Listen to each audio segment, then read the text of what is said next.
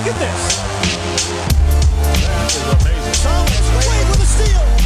The emotions of Dirk Nowitzki. What he's always dreamed of. Hoping to have another chance after the bitter loss in 2006. Watch this play.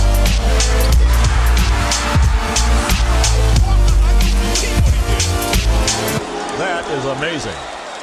Hallo und willkommen zu Gut Next, dem deutschen Basketball-Podcast im Internet. Mein Name ist André Vogt und ich begrüße euch zur neuen Folge unseres kleinen, aber feinen Basketball-Hörspiels. Heute mit dem Fragenfreitag. Am Freitag. Mal wieder alles so, wie es sein muss hier. Und dazu gehört auch, dass der Sponsor des heutigen Tages natürlich manscape.com ist. Und ich habe heute eine witzige Mail bekommen. Also witzig nicht im Sinne von, dass ich gelacht habe, aber ich fand es toll, dass da drin stand. Da war erst eine Frage, die lese ich nachher noch vor. Und dahinter stand, übrigens, die Manscaped äh, Shorts, ne, die Boxershorts sind ja der Wahnsinn. Ich habe direkt nochmal nachgeordert. Und dann dachte ich mir, ha, seht ihr mal. Dann erzähle ich halt keinen Blödsinn, wenn ich sage, ja, das ist innovativer Stoff und wahnsinnig bequem. Ne? Das ist auch für, wenn man Sport heute macht, einfach perfekt. Man läuft sich keinen Wolf und man fühlt sich eben untenrum wirklich so in den Arm genommen. Aber augenscheinlich ist es wirklich so. Also, warum sollte ich auch anlügen euch? Macht ja keinen Sinn. Wenn ich anlüge und dann kauft ihr, das ist scheiße und ihr gebt es zurück, weil es ja 30 Tage Geld zurückgarantie und Free Shipping und alles mit dem Code NEXT20.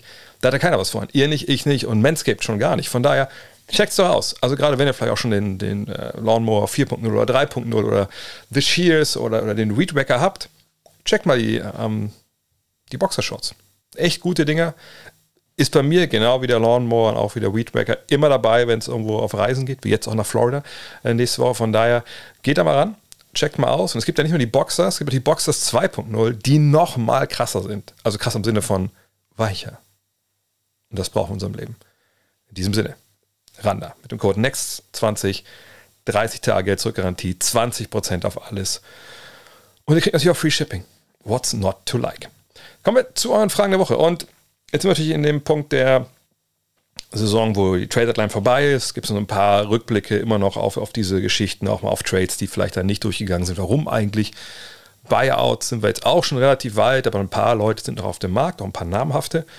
Und natürlich blickt man schon ein bisschen voraus Richtung Playoffs. Ähm, aber generell ist es jetzt so die Zeit, wo sich alles nochmal so ein bisschen setzt. So Ende Februar letzte Woche und dann März, da geht es jetzt auf diesen Stretch Run, also aus dem Endspurt, sage ich mal weil wir haben es natürlich auch so momentan, und es ist so in der NBA, dass die, die Tabelle einfach wahnsinnig eng beieinander ist. Und da kann man sich jetzt nicht erlauben, nach dem All-Star-Break mal eine Woche, zwei Wochen Pause zu machen, sondern da muss man jetzt ran. Ähm, Teams wie die Lakers zum Beispiel ne, auf Rang 13, wenn die noch mit in die Playoffs wollen, dann müssen die jetzt gewinnen. Haben wir auch gestern gegen Golden State gewonnen. Die müssen auch aufpassen, dass sie nicht rausrutschen. Also interessante Zeiten.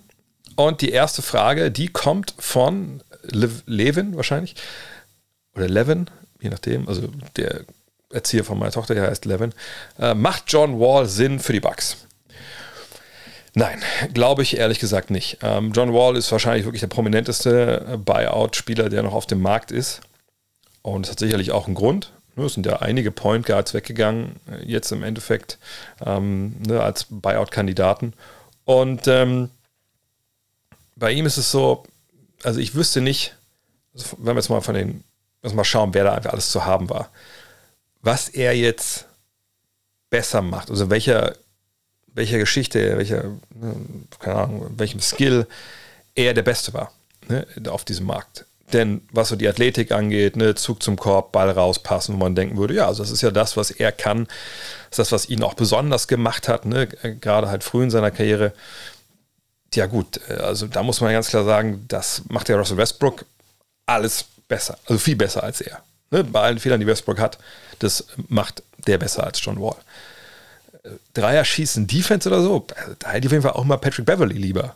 Ähm, Rollenverständnis, dass man damit cool ist, wenn man von der Bank kommt. Hauptsache, ne, man hat halt einen Beitrag geleistet und, und gibt halt Vollgas ich habe ja die Clippers dieses Jahr, glaube ich, so viel gesehen so viele komplette Spiele gesehen von denen wie von keiner anderen Mannschaft. Äh, sei es, weil ich es kommentiert habe oder weil ich sie in der Arena gesehen habe äh, auf den Trips. da muss ich sagen, ey, John Wall, wir sprechen da oft davon, dass, dass Russell Westbrook so ein bisschen so ein Fremdkörper bei den Clippers war, den ja wie quasi jetzt ersetzt. Äh, bei den Lakers war jetzt bei den Clippers ersetzt. Äh, aber John Wall fand ich, war wirklich so, wenn der reinkam, das kam mir oft so von dem Motto, okay, pass auf, äh, wir wissen, so Halbfeld ist nicht deins. Äh, spiel einfach schnell, äh, zieh zum Korb, ja, mach selber oder pass raus. Hauptsache, wir kriegen so ein bisschen die Zeit überbrückt, wenn vielleicht Kawhi und, und Paul George nicht auf dem Feld sind. Gerade so in den Wochen auch, wo, die, wo der eine oder sogar beide öfter gefehlt haben. Aber so richtig gut war das nicht. Ne, also eine Zweierquote von 46 Prozent, eine Dreierquote von 30 Prozent, ja, das ist nicht toll. 11 ne? und, und 5, also 11 Punkte, 5 ähm, Assists, okay. Ähm, aber das ist jetzt bei ihm so, dass man sagen muss, also mit jetzt den 32 Jahren, ähm, das ist nicht mehr der John Wall, den wir vor zwei Jahren da gesehen haben. Also was so die Effektivität angeht mit, mit 21 und 7. Ähm, sondern das ist halt einer, der eben nicht mehr diese Minuten bekommt, ne, die er vor, vor zwei Jahren noch bekommen hat, da in Houston, wo auch alles total egal war. Ähm, und das, er ist einfach nicht mehr richtig gut. So. Und wenn man dann die Defizite sieht, die er eben hat, eben gerade mit dem Wurf, dann muss ich sagen, wüsste ich ehrlich gesagt nicht, warum die Bugs den, den holen sollten. Denn wenn ich den Roster den Kader in, in Milwaukee richtig verstehe, dann äh, geht es da ja in aller Linie darum, dass man äh, Shooting auf dem Feld hat rund um Janis Antetokounmpo. Da hat man ja auch genug Leute. Ne? Also auf der 1 hat man ja zum Beispiel Drew Holiday. Ähm, Javon Carter macht das für meine Begriffe gut dieses Jahr. Ne? Also der hat ja auch schon ein bisschen Erfahrung, zumindest beim Zuschauen, äh, auf hohem Playoff-Niveau gesammelt und der trifft seine Dreier, auch wenn er nur 2,7 nimmt, aber das ist ja ungefähr die Menge pro Spiel, die auch, die auch Wall nimmt. Die trifft er mit 45 Prozent. Also und der verteidigt besser. Also ich wüsste wirklich jetzt nicht, warum man äh, John Wall da bräuchte, ne, wenn man den als Backup-Point Guard hat. Ähm, klar, Playmaking ist da immer eine Frage bei denen, aber Chris Middleton, das ist ja der wichtige Mann, der muss in die Spur finden, der muss zum 20-Punkte-Scorer werden und zu einem, der für sich ein andere kreiert. Aber John Wall sehe ich der ehrlich gesagt nicht in der Verlosung, wird auch keinen Sinn machen. Also einen klaren Point Guard zu haben, der bis vielleicht ein bisschen größer ist, defensiv sein Mann steht und Dreier trifft, den können alle gebrauchen. Patrick Beverly wäre sicherlich jemand gewesen, wo man dachte, okay, das macht vielleicht sogar Sinn. Aber wie gesagt, wenn Carter intern da sehr angesehen ist, warum soll man jemand anders da reinholen, der sich gar nicht auskennt? Ähm, aber John Wall sehe ich da gar nicht. Ehrlich, ehrlich gesagt, äh, würde ich mich auch nicht wundern, wenn wir John Wall gar nicht mehr sehen in dieser Saison in der NBA. Ähm, einfach weil das, was er kann, und wir reden ja, wenn wir um Buyouts reden, über Teams, die Meister werden wollen oder in die Playoffs wollen und, und ich habe es ja mit Dennis Schröder oft noch schon mal gemacht, mal durchdekliniert, wo sind eigentlich die freien Planstellen äh, auf Point Guard. Und da gibt es ja schon generell vor der Saison nicht viele und während so einer Saison natürlich nochmal weniger. Von daher, ich, ich denke, John Wall hat einfach jetzt Urlaub. Also kann natürlich sein, dass er im Unterkommen so als für sich, äh, als, als Rückversicherung und man guckt und äh, es kostet ja auch kein Geld im Endeffekt. Zum Beispiel jetzt auch ähm, jemand wie, wie Westbrook, der kriegt fürs Ende des Jahres jetzt von den Clippers 460.000 Dollar, glaube ich. Ähm, den Rest ist ja das Gehalt, was er dann äh, von den Lakers bekommt. Weiterhin, das kriegt er auch von den Lakers. Ähm, von daher, äh, also ich glaube, sagt John Wall, sehen wir dieses Jahr nicht mehr. Und wenn, dann nur eine Rolle, die zu vernachlässigen ist. Alles andere würde mich extrem wundern. Konter 1848 fragt, was sollte deiner Meinung nach Portland im Sommer machen, um sich besser aufzustellen neben Damian Lillard? Mein erster Gedanke ist, Yusuf Nurkic auf jeden Fall abzugeben, einen Center zu holen, der defensiver ausgerichtet ist und auch schauen, was man für Fernie Simons bekommt, neben Lillard einen defensiven starken Guard an der Seite, seiner Seite zu stellen, würde, welcher würde da gut passen und wäre auch eventuell realistisch. Also ich glaube ich jetzt, ähm, also ich sehe schon einige Sachen so, äh, wie das hier kommuniziert wird. Also Nurkic dieses Jahr ist wohl auch, wenn man das so äh, mitbekommt, schon arg in die Kritik geraten, äh, was das angeht. Ne? Also sogar auch so defensiv so ein bisschen, wenn ich es richtig verstanden habe, was da in Portland so abging. Ähm, aber man hat ihn ja nun mal und man hat ihn auch noch ein paar Jahre unter Vertrag. Ich gucke mal kurz nebenbei nach, wie lange, aber ich glaube, es ist schon noch mal so zwei, drei Jahre, wenn ich mich nicht ganz täusche. Und äh, ihn jetzt zu traden, äh, auch da muss man sagen, Center ist auch so ein Markt. Ne? Es gibt nicht mehr so viele Arbeitsplätze auf der 5. Ähm, und gerade für jemanden, der dann auch ein bisschen Geld verdient, das, das muss schon extrem gut passen. Und das andere Team muss wirklich da ähm, äh, jemanden brauchen. Und das weiß ich jetzt nicht, ob Yusuf Nurkic da jetzt wirklich so begehrt ist, dass man auch im Zweifel da jetzt, ne, was ich da den Guard bekommt, den man haben möchte, ähm, nebens, äh, neben Lillard oder halt einen anderen Center bekommt. Also Center-Center-Tausch, das glaube ich nicht, dass es funktioniert. Aber ist egal, Nurkic hat noch Vertrag bis 2026, also Ne, das steigt auch von jetzt dieses Jahr knapp 16 bis auf äh, 19 Millionen. Also da muss man schon Glück haben, wenn man den jetzt äh, loskriegt. Allerdings gibt es immer Möglichkeiten. Ne? Aber ich denke, die, die Chancen sind echt begrenzt, was man da jetzt im kommenden äh, Sommer macht, weil mit Jeremy Grant und ähm, vor allem mit Jeremy Grant, aber auch Cam Reddish mit His Thibault, die man jetzt ja geholt hat. Ich denke mal, die hat man jetzt auch nicht geholt, um die direkt wieder abzugeben. Die guckt man sich jetzt an, was die in den letzten 20 Spielen machen. Wenn die natürlich total schlecht sind, dann sind die weg. Aber ich glaube, die Hoffnung ist wahrscheinlich, dass die beide okay spielen. Nicht zu gut, dass sie zu teuer werden. Aber es ist auch relativ schwer möglich, da in so 20, 25 Spielen seinen eigenen Markt, Marktwert da extrem zu steigern, wo wir das alles auch schon gesehen haben. Ähm, aber ne, du hast Grant, du hast Reddish, du hast Thibault, das sind halt Spieler, die sind wichtig für dich. Deswegen haben sie auch Gary Payton ja auch getradet ähm, und Josh Hart. Du willst ja auf dem Flügel athletische Leute haben, die mehrere Positionen verteidigen können und hoffentlich auch mal einen Dreier treffen. Ähm, bei Thibault müssen wir abwarten, was noch passiert, äh, dauerhaft, aber dessen sind die ja da. Also ich denke, die wirst du auch alle drei halten oder zumindest zwei von dreien. Ähm, und das kostet ja Geld. Dann hast du eigentlich auch keinen kein Cap Space nächstes Jahr, den du nutzen kannst. Ähm, von daher, da wird keine Hilfe großartig kommen, es sei denn mit einer Mid-Level Exception oder sowas. Und für Simons, der auch Vertrag bis 26 hat, der nicht, wenn du ihn tradest, seine Schwächen verliert, glaube ich nicht, dass du so viel dafür bekommst. Wir haben CJ McCallum gesehen, ne? der, das war ein Trade, den man dann durchaus machen konnte. Aber bei Simons, dass der jetzt dir jemanden bringt, der besser ist, das sehe ich ehrlich gesagt nicht. Also ich glaube, die, die Idee ist, dass man aggressiv sein will, das hat man auch gesagt. Ne, der General Manager hat das ja auch öffentlich gemacht, so, hey, wir wollen nächsten Sommer aggressiv sein. Wenn es einen zweiten Star gibt, dann wollen wir den holen. Die Frage ist, kriegst du den halt in so einer Kombination mit, was ich mit Simons, mit Shaden Sharp, ähm, sonst sind da vielleicht nicht so viele Leute. Das hier Little. Kann man die irgendwie eintauschen für einen, für einen richtigen Abo-All-Star? Finde ich schwierig. Aber man hat eine Menge Möglichkeiten. Und äh, ähnlich wie ja auch Dallas-Fans oder, oder, andere Teams, wo, wo, die Fanbases denken, das kann es nicht sein, dass wir nicht um Titel mitspielen, wir haben so einen geilen Spieler und die, die verschwenden die Zeit von dem, muss man auch nochmal ganz klar sagen, nein, Teams sind auch manchmal die Hände gebunden. Nicht jeder Deal, den die Fans sich äh, auf Reddit ausdenken, ist dann auch in der Möglichkeit, in der Möglichkeit zu machen. Ähm, von daher, man hat sich entschieden, um, um Lillard aufzubauen, Lillard zu halten. Ne? Lillard bis zum Ende seiner Karriere die Chance zu bieten, da zu spielen.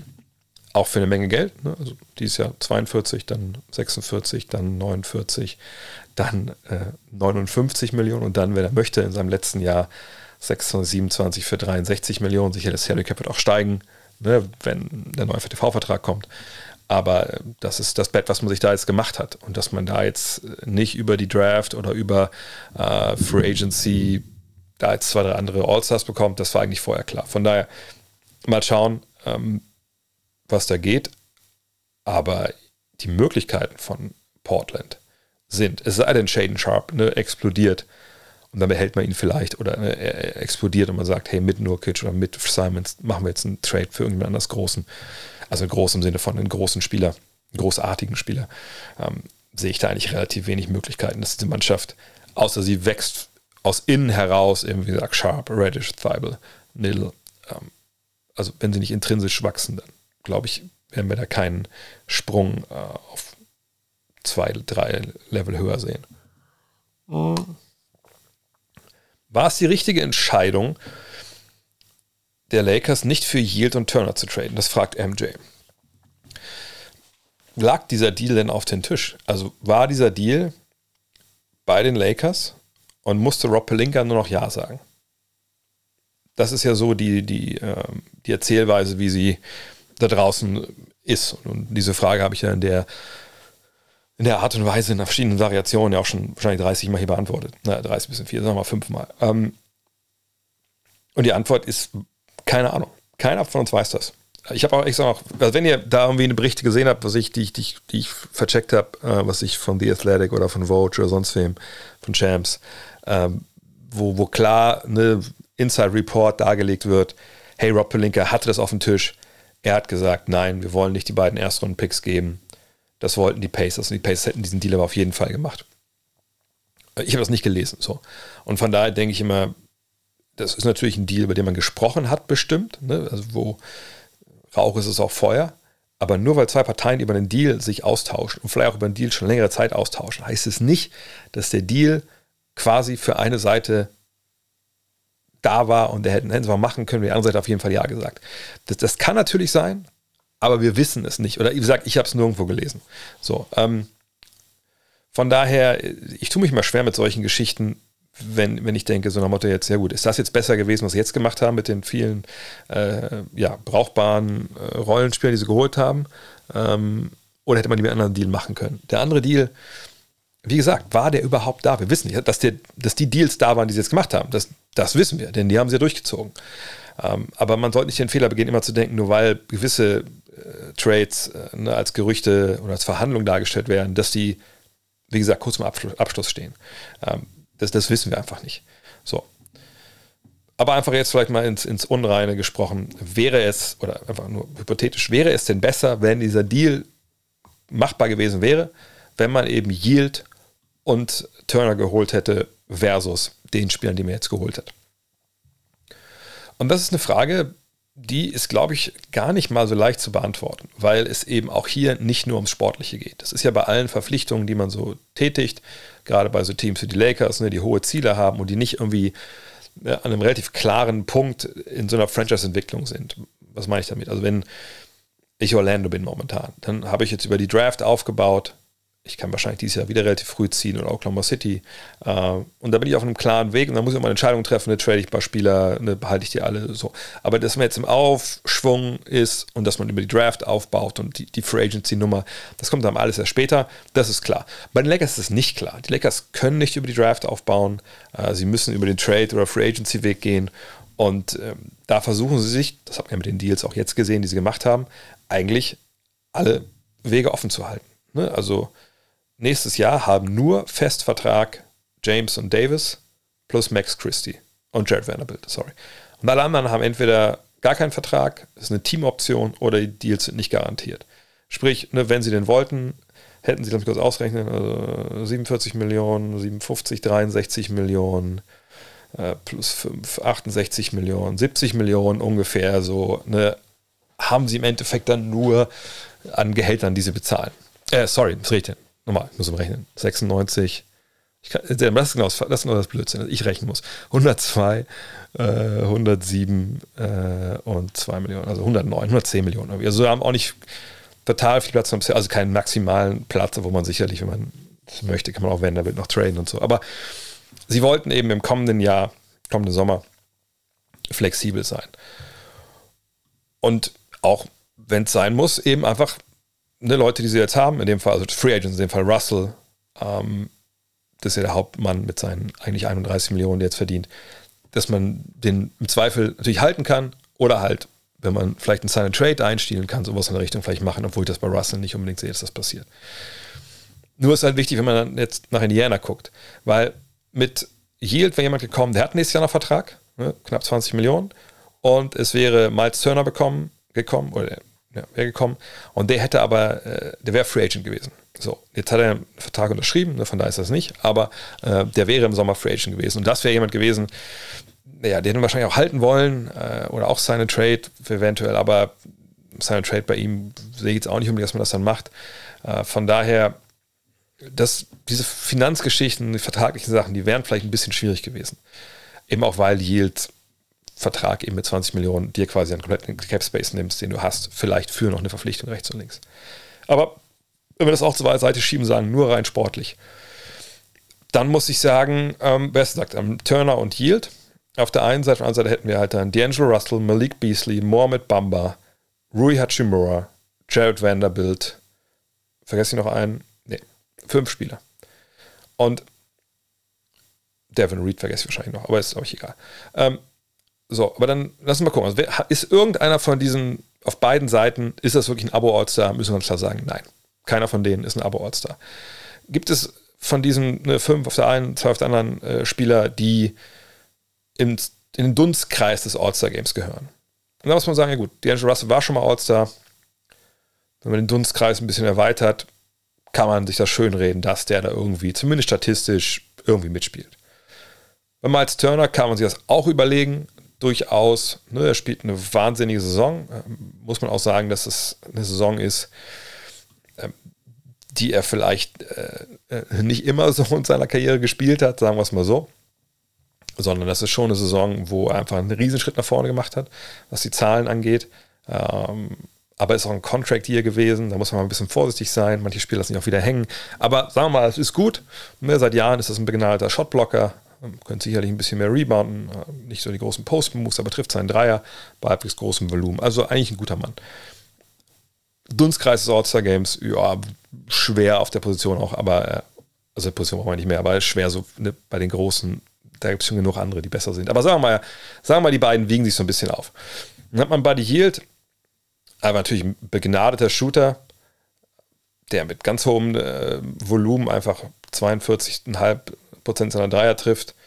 Gut, viel mehr bringt er die halt nicht. Äh, defensiv macht er dich jetzt auch nicht froh, aber es ist ja auch okay. Ähm, aber ganz ehrlich, wenn wir jetzt das alles mal vergleichen, dann hätten wir eben gesagt, einen elternen Shooter, einen elternen Shotblocker und äh, auf der anderen Seite aber, sagen wir, D'Angelo Russell, einen scorenden Combo Guard, der es auf hohem Niveau kann, eigentlich, stellenweise.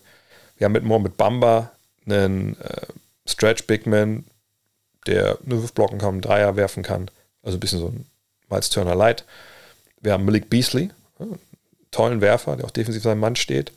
Wir haben Ruya Chimura, ne, ein Scorer vom Flügel, bulliger Typ, der jung ist, ne, 24, genau wie Bamba. Die anderen beiden sind, sind 26.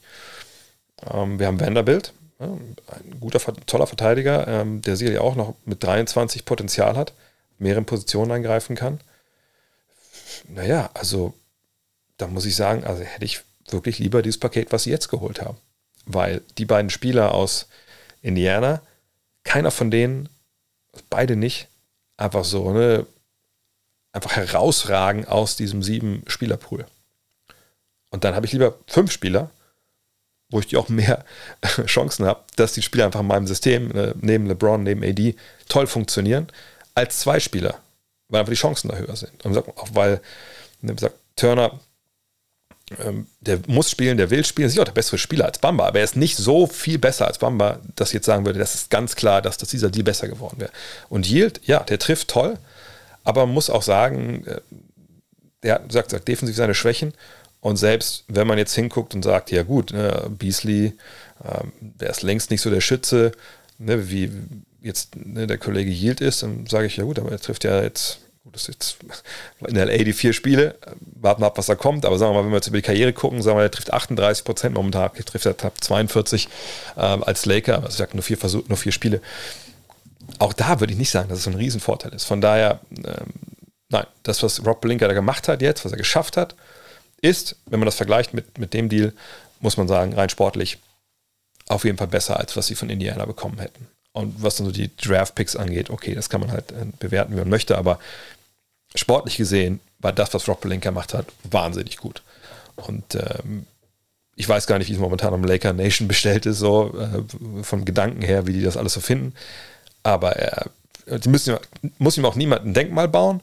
Aber hättet ihr mir vor der Trade Deadline gesagt, hey, Rob Pelinka holt die und die und die und die Leute, für das, was er dann weggeschickt hat, hätte ich gesagt, nee, das glaube ich nicht, dass das geht. Aber es ging und von daher Respekt. Shorty fragt: Meinst du, Jordan Poole könnte in Zukunft Franchise-Player in Golden State werden? Wie schätzt du sein Potenzial ein? Nein. Also, Franchise-Player ist ein sehr dehnbarer Begriff. Ich glaube aber, dass die meisten ihn halt im Endeffekt so definieren, dass sie sagen: Okay, Franchise-Player ist für mich ein Spieler, der eine Mannschaft führen kann zum Titel oder zumindest Conference Final. So, und das ist, glaube ich, so die gängige Definition von diesem Begriff, den wir alle im Kopf haben und die wir alle im Kopf haben.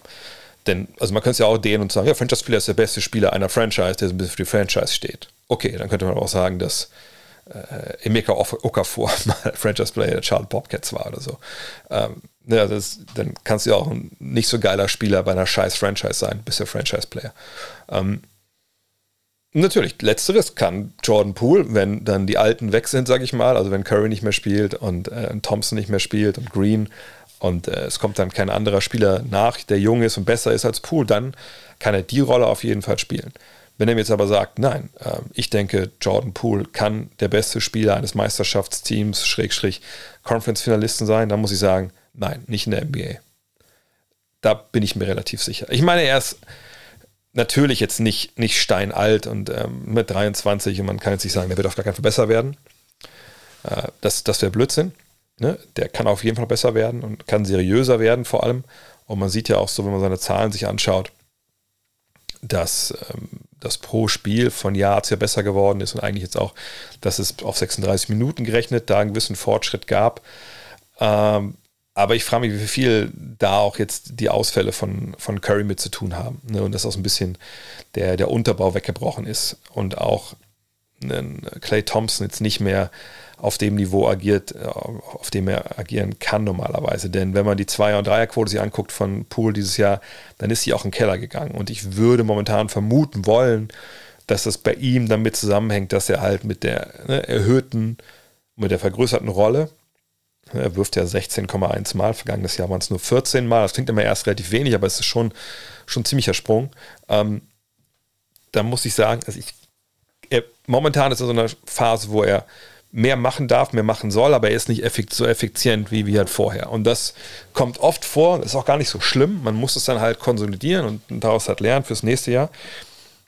Aber ich habe mir bei Pool auch meine Zweifel. Also ich habe defensiv sowieso Zweifel, dass der es auf hohem Niveau kann. Äh, als Franchise-Player muss man ja auch nicht immer mit verteidigen. Äh, Gibt es genug Beispiele von Leuten, die das halt auch nur so selten dann tun oder versteckt werden. Und der ist sicherlich jetzt auch nicht Trey Young, ne? der es desaströs am eigenen Ende macht. Aber ich ähm, werde das Gefühl nicht los, oder so wie ich ihn im Kopf habe. Und manchmal speichert ja man auch Leute auch ab und es, man ist dann einfach ein bisschen verrennt sich darin in die Idee. Aber so wie ich das momentan sehe, würde ich ihn eher als zweit-, drittbesten Spieler eines Meisterschaftsteams sehen. Eben einen, der wahrscheinlich auch starten sollte irgendwann und die einfach ja, 25 geben kann pro, pro Nacht. Und das auch ne, auf verschiedenste Arten Weisen kann, nicht nur mit dem Dreier, sondern auch mit dem Drive etc. Aber ich würde noch ein bisschen mehr sehen wollen an ähm, Winning Basketball. Äh, und es gibt so ein paar Statistiken, die mich so ein bisschen ratlos zurücklassen. Also es gibt eine Statistik, aber da müsste ich ein bisschen tiefer reinschauen, um das wirklich mir mal genauer anzugucken. Nämlich, wenn er auf dem Feld ist und sagst auch an wem du da stehst und alles. Ne, das alles, nehmt einfach mal so hin, was ich jetzt sage, gleich was ich vorlese. Und die Gründe, da kann man, muss man tiefer einsteigen. Also auf dem Feld, wenn er auf dem Feld ist, machen die Warriors auf 100 Ballbesitze gerechnet 112 Punkte. 112. Wenn er nicht auf dem Feld ist, machen sie 121,4. Also 111,9 waren es und 121,4. Also 9,5 Punkte machen die weniger mit ihm, wenn er auf dem Feld steht, als wenn er nicht auf dem Feld steht.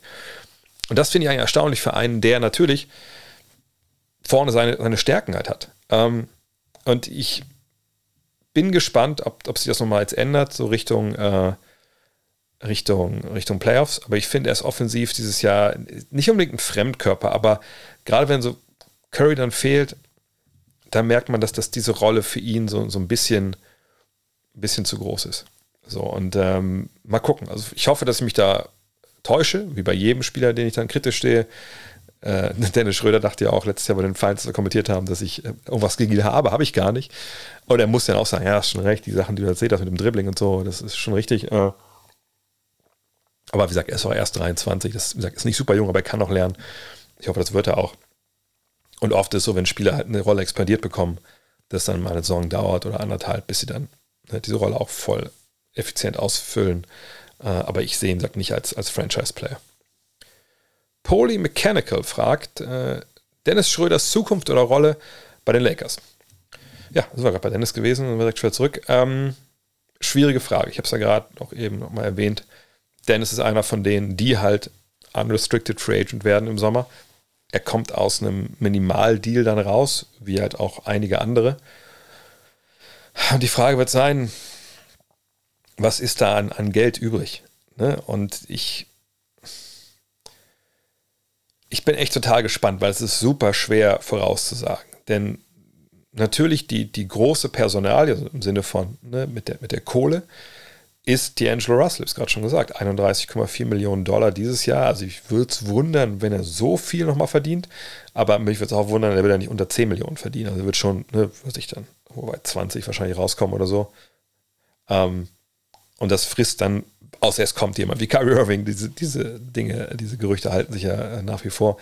Ähm, Fakt ist, das ist dann, also diese, diese, diese Planstelle von, hey, das ist unser Point Guard, unser Starter, der kriegt dieses Geld, die ist für meine Begriffe für Dennis hier nicht vorgesehen. Ne? Ähm, kann natürlich sein, dass man jetzt Russell nur geholt hat, weil irgendwie das, das mit dem Geld stimmen musste und, und dann ist es auch egal. Aber ist jetzt auch nicht so, dass dann in der Free Agency äh, du mit einer Mid-Level-Exception man so einen Spieler kriegst auf dem Niveau. Also ne, das, das, ist ja auch der Punkt. Vielleicht musst du ihn sogar irgendwie halten. Mal gucken. Ähm, dann geht es darum, okay, wer ist der Point Guard von der Bank? Und da kommt Dennis natürlich ins Spiel. Ne, da muss man sagen, ja, das ist ja auch, glaube ich, die Rolle, die für ihn die jetzt ist losgelöst von, von den Lineups, die auf dem Feld steht, aber von der Bank kommen, die Offensive anführen mit seinem Speed und dann kommt das sportliche ins Spiel mit Shootern drumherum, mit Pick and Roll. Das ist ja das, was man, wenn man Dennis sieht, auch in der NBA, wo man sagen muss, ja, das ist sein Basketball, das, das kann er am besten, das sind seine größten Stärken. Da wäre er auch für die Lakers natürlich wahnsinnig wertvoll. Die Frage ist, wie viel Geld gibt es dafür? Ne? Gibt es anderswo vielleicht mehr Geld? Aber es ist halt wahnsinnig schwer, wenn man über so einen Minimalvertrag so ein paar Jahre schon hatte, dann rauszukommen wieder auf ein höheres finanzielles Niveau, weil dann muss natürlich irgendwo eine Begehrlichkeit da sein, irgendwer muss für dich bieten. Und da bin ich gespannt, das ist auf Polka eben gesagt nicht so leicht. Ähm, die Rolle momentan, ich habe da auch schon ich, ein, zwei Stellen drüber gesprochen, deswegen mache ich es relativ kurz. Ich, und das liegt nicht mehr daran, dass er jetzt irgendwie Deutscher ist oder hier von hier, wenn er hier 20 Minuten weg wohnt, sondern wenn man weiß, was, was Dennis Schröder kann und was seine Stärken sind. Und das sind auch Stärken, die in der NBA wirklich, wirklich Eindruck machen. Das ist nicht irgendeiner, der da einfach mitläuft in der NBA und das, was er kann, das nimmt man einfach so ein bisschen hin und dann ist aber eigentlich egal. Nein, also den Speed, den er hat, ne, wie er sich Platz verschaffen kann, wie er dann auch Schützen findet, das macht er schon auf einem sehr, sehr hohen Niveau auch. Ähm, nicht All-Star, ne, aber eigentlich Six-Man, musst was überlegen, damit du ihn stoppen kannst. Er hat auch schon tolle Playoff-Spiele geliefert. Ne? Das, das kann er wirklich. Was er eben nicht kann in dem Sinne oder einfach nicht, was man nicht, äh, wo, wozu man ihn nicht verdonnern sollte, sagen wir es mal so, ist halt, dass man sagt, naja, also LeBron hat ja die ganze Zeit den Ball in der Hand. Ähm, also es wäre eigentlich ganz gut, wenn du dich jetzt einfach mal in die Ecken stellen würdest und einfach von, von da schießt. Was hältst du denn davon? Mach doch mal ein bisschen Eckendreier. Weil da finde ich, da ist dann das, was er kann, einfach leider total verschenkt. Und das, das ärgert mich dann so ein bisschen im Sinne von, ähm, das, das kann man, das geht besser. Also man kann ihn besser äh, einsetzen, aber sie machen es dann halt nicht. Auch weil sie natürlich in ihrem Spiel, ne, wie sie spielen, ihrer Mannschaft, da natürlich andere Leute haben, die dann vielleicht auch wichtiger sind, um die das Spiel eher rumgestrickt ist. Und natürlich vor allem ist dann LeBron zu nennen. Ähm, aber ich denke, man kann eine Aufstellung finden für ihn, wo er auf dem Feld steht, eben mit Schützen, mit einem Mohamed Bamba, bei dem er Pick and Roll, Pick and Pop spielen kann. Und dann kann er diesem Team viel geben. Die Frage ist halt, wie sehen das die Lakers selber? Und ich wenn er mir jetzt fragt, bleibt der nächste Jahr bei den Lakers, hat er dann eine größere oder die gleiche Rolle, dann würde ich sagen, die Chancen sind 50-50, weil wir einfach nicht wissen, was die Lakers im Sommer da machen. Ähm, von daher hoffen wir es, dass da, äh, also das hoffen wir es. Also ich hoffe einfach, dass er in einer guten, in eine gute Position gerät, wo er seine Stärken ausspielen kann. Dann kann er jemand sein, der noch sicherlich auf ein paar Jahre auf sehr, sehr hohem Niveau in der NBA agieren kann, der auch sein Geld dann verdient, ne, der scoret, der Assist spielt. Ne? Und jetzt der Februar läuft ja auch gut bei ihm, ne? bisher mit den Zahlen. Warten wir es mal ab. Aber ich würde nicht sagen, nee, Dennis hat da keine Chance mehr auf, auf Minuten oder so bei den Lakers.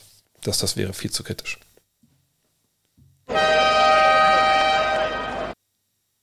Ihr habt jetzt eine Chance, mir eine Minute zuzuhören, wie ich über MyProtein rede. Äh, und nochmal, ne, es ist wirklich jetzt so, auch wenn diese Woche wenig ging wegen der Arbeit, aber gleich, wenn ich hier fertig bin, gehe ich nochmal ran hier an meine, an meine Bank, die hinter mir steht. Ähm, MyProtein ist einer der Säulen, auf der momentan hier mein Projekt steht, eine Dank mit 50. Ne, das wird Anfang November, ist es soweit. Dann soll es passieren. Nicht irgendwie äh, auf einem 1 Meter, 2,80 Meter Korb irgendwo auf dem Freiplatz, sondern hier bei mir auf dem Freiplatz. Ich habe mir äh, diese neue Anlage da gebaut, ist noch nicht ganz fertig. Ne, wirklich auf drei Meter. Ich werde das auch eichen. Ne? Ich werde den Platz vorher auch nochmal einen Plan machen. Da gab es ja einige Verwerfungen leider. Und dann soll das klappen. Spätestens November. Gerne auch vorher schon. Aber da bin ich noch nicht 50. Von daher wäre es ja dann blödsinnig eigentlich. Und äh, ein Punkt ist halt My Protein, weil, ne, wie heißt das? You look good, you play good, aber es ist auch you eat good, you jump high. So, deswegen, jetzt gibt es gerade wieder einen Sale. Ne? Ich werde auch zuschlagen, 40% auf die Bestseller und das ist schon gestartet am 17. Februar, aber geht noch bis 26. Februar. Also klickt gerne hier in der Folgenbeschreibung äh, oder auf Social Media Posts über den Link. Code ist Gut Next. Bestellt euch eure Protein Shakes. Die gehen ja dann auch relativ schnell weg, muss man sagen. Ne? Ich bestelle immer die großen ähm, Eimer, sage ich mal, dann meistens immer zwei verschiedene Flavor, damit ich nicht dann, wenn ich mal pumpt habe, immer das gleiche trinken muss. Ich bin immer in der Abwechslung liebt, ja. Ähm, aber ja, Randa, und irgendwie Bestseller, glaube ich, mittlerweile ist es wirklich alles. Also ich habe auch letztens so, eine, so einen pulsierenden Ball bestellt. Aber meine Frau mich immer nervt, dass ich ihre Schulter massieren soll. Ich so, Baby, ey, meine Finger, ey, ich, ich brauche meine Finger zum Tippen. Wenn jetzt Arthrose reingeht, weil hier jetzt mal deine, deine, deinen Nacken da durchmassieren muss, dann, dann haben wir alle nichts mehr davon. Deshalb habe ich diesen Ball gekauft. Sie findet es gut. Ich roll da auch ein bisschen drauf rum.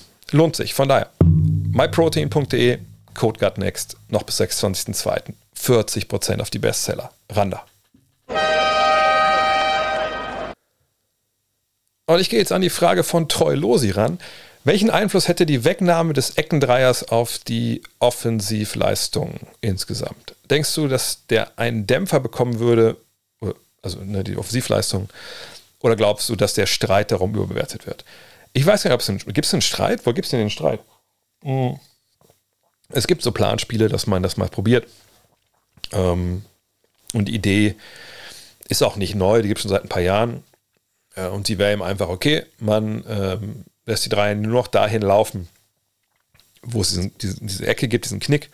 Und was da quasi Eckendreier wäre, da läuft dann keine Dreierlinie, sondern hört einfach auf. Und wenn man von da hinten wirft, sind es auch zwei Punkte. Ja, wäre natürlich äh, eine Idee, denn das ist der kürzeste Dreier, den man werfen kann.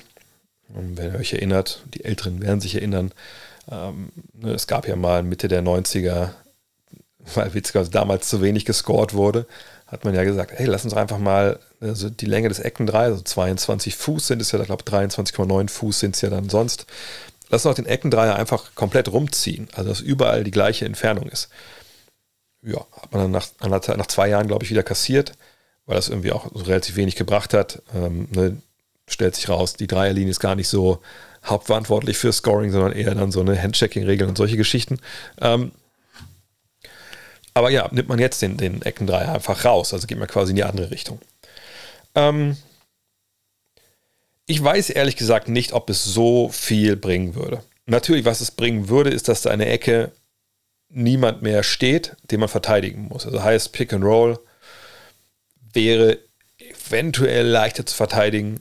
Ähm, oder wenn da jemand steht, sind eh nur zwei Punkte, weil man dann bereitwilliger von da weg switchen kann und macht die Zone so ein bisschen dicht. Ähm, man müsste sicherlich gucken, wie man das dann kontert. Aber dass das jetzt so einen wirklich total ausschlaggebenden Einfluss hätte darauf, dass jetzt die, die Punktzahlen zum Beispiel pro Partie sinken, dass sie ein anderes, eine andere taktische Ausrichtung sehen, das denke ich eigentlich am Ende des Tages nicht. Der Eckendreier ist gefährlich, keine Ahnung, äh, keine Frage. Ne, diesen, die, diesen Pass aus dem Pick and Roll in die gegenüberliegende Ecke, den wir früher nie gesehen haben, der jetzt ja im Repertoire von jedem Superstar drin sein muss, der ist natürlich äh, einer, der, der gefährlich ist und deswegen ähm, ne, wird er auch äh, oft gespielt und da kommt die Hilfe ja auch her. Aber alles in allem sind eigentlich, wenn es darum geht, dass man der Offensive wieder, wieder Ketten anlegen möchte, da gibt es eigentlich ganz andere Werkzeuge, die wahrscheinlich auch viel effektiver sind, die da sofort einen Einfluss nehmen. Also Handchecking ist eine Geschichte. Äh, wenn wir das zurückdrehen, das Rad, was ich nicht denke, dass man das macht, aber wenn man das macht, ähm, dann auf einmal, ja, ist man an einem anderen Punkt. Dann ist es auch für einen, vielleicht Luka Doncic nicht mehr so leicht, äh, seinen Weg in die Zone äh, so als Bully zu nehmen.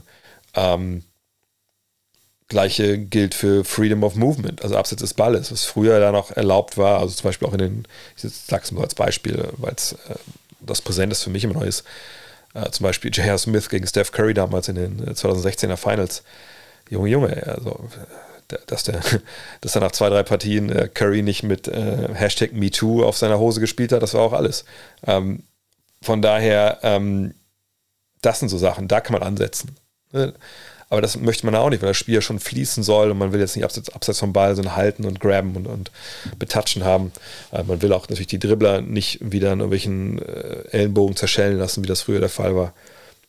Aber das wären Maßnahmen, die man viel eher wahrscheinlich äh, ziehen sollte, als eine Eckendreier, als die Hausmeister zu sagen, ey, geht mal mit Aceton auf dem, auf dem Platz und äh, scheuert mal bitte die Dreierlinie in der Ecke weg.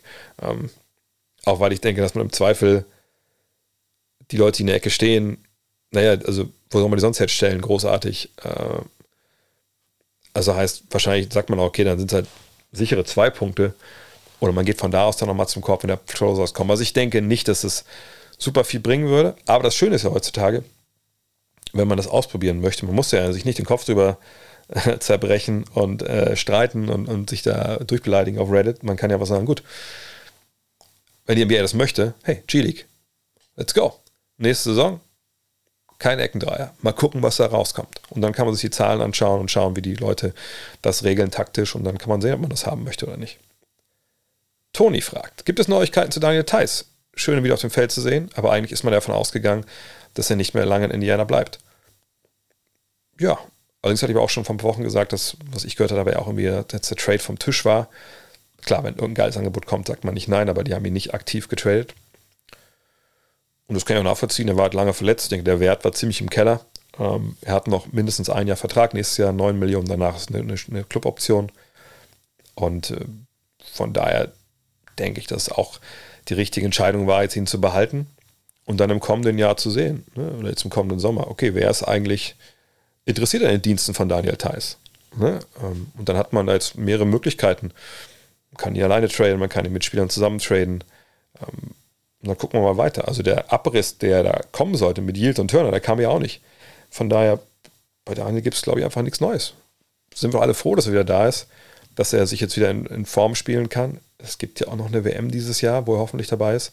Ähm, da ist ja Spielpraxis auch jetzt nicht so ganz zu verachten, wenn man die sammeln kann jetzt noch, auch wenn es natürlich noch einige Monate hin ist, bis es dann da irgendwann losgeht äh, im Herbst. Aber nee, ich bin froh, dass er jetzt spielt. Ähm, er hat dann, glaube ich, auch mit Rick Carlisle einen ganz guten Coach. Ne? Seine Zahlen bisher sind ja überschaubar, aber ich denke mal, es ist natürlich auch der Pause auch nicht, nicht anders zu erwarten. Von daher freuen wir uns. Und so Neuigkeiten kann es ja auch gar nicht geben, weil Train Deadline ist durch. Rausgekauft wurde er nicht. Von daher Basketball spielen, in Groove kommen, vorbereiten auf die WM. Das ist das Ziel, denke ich. NJNK fragt, unabhängig von allen finanziellen Marketinggründen etc., welches Ligasystem würdest du aus sportlicher Sicht am geilsten finden? Also Anzahl der Spiele, sowas wie nur Hin- und Rückspiele, mehr Games innerhalb der Division oder Conference, dafür insgesamt weniger, vielleicht auch ein anderes Playoff-Quali-System, ähnlich der NFL oder sonstige. Und gibt es da vielleicht schon offiziell konkrete Überlegungen? Ja, die offiziellen Überlegungen, die es gibt, sind ja eigentlich eher dann Richtung ähm, Pokalmodus.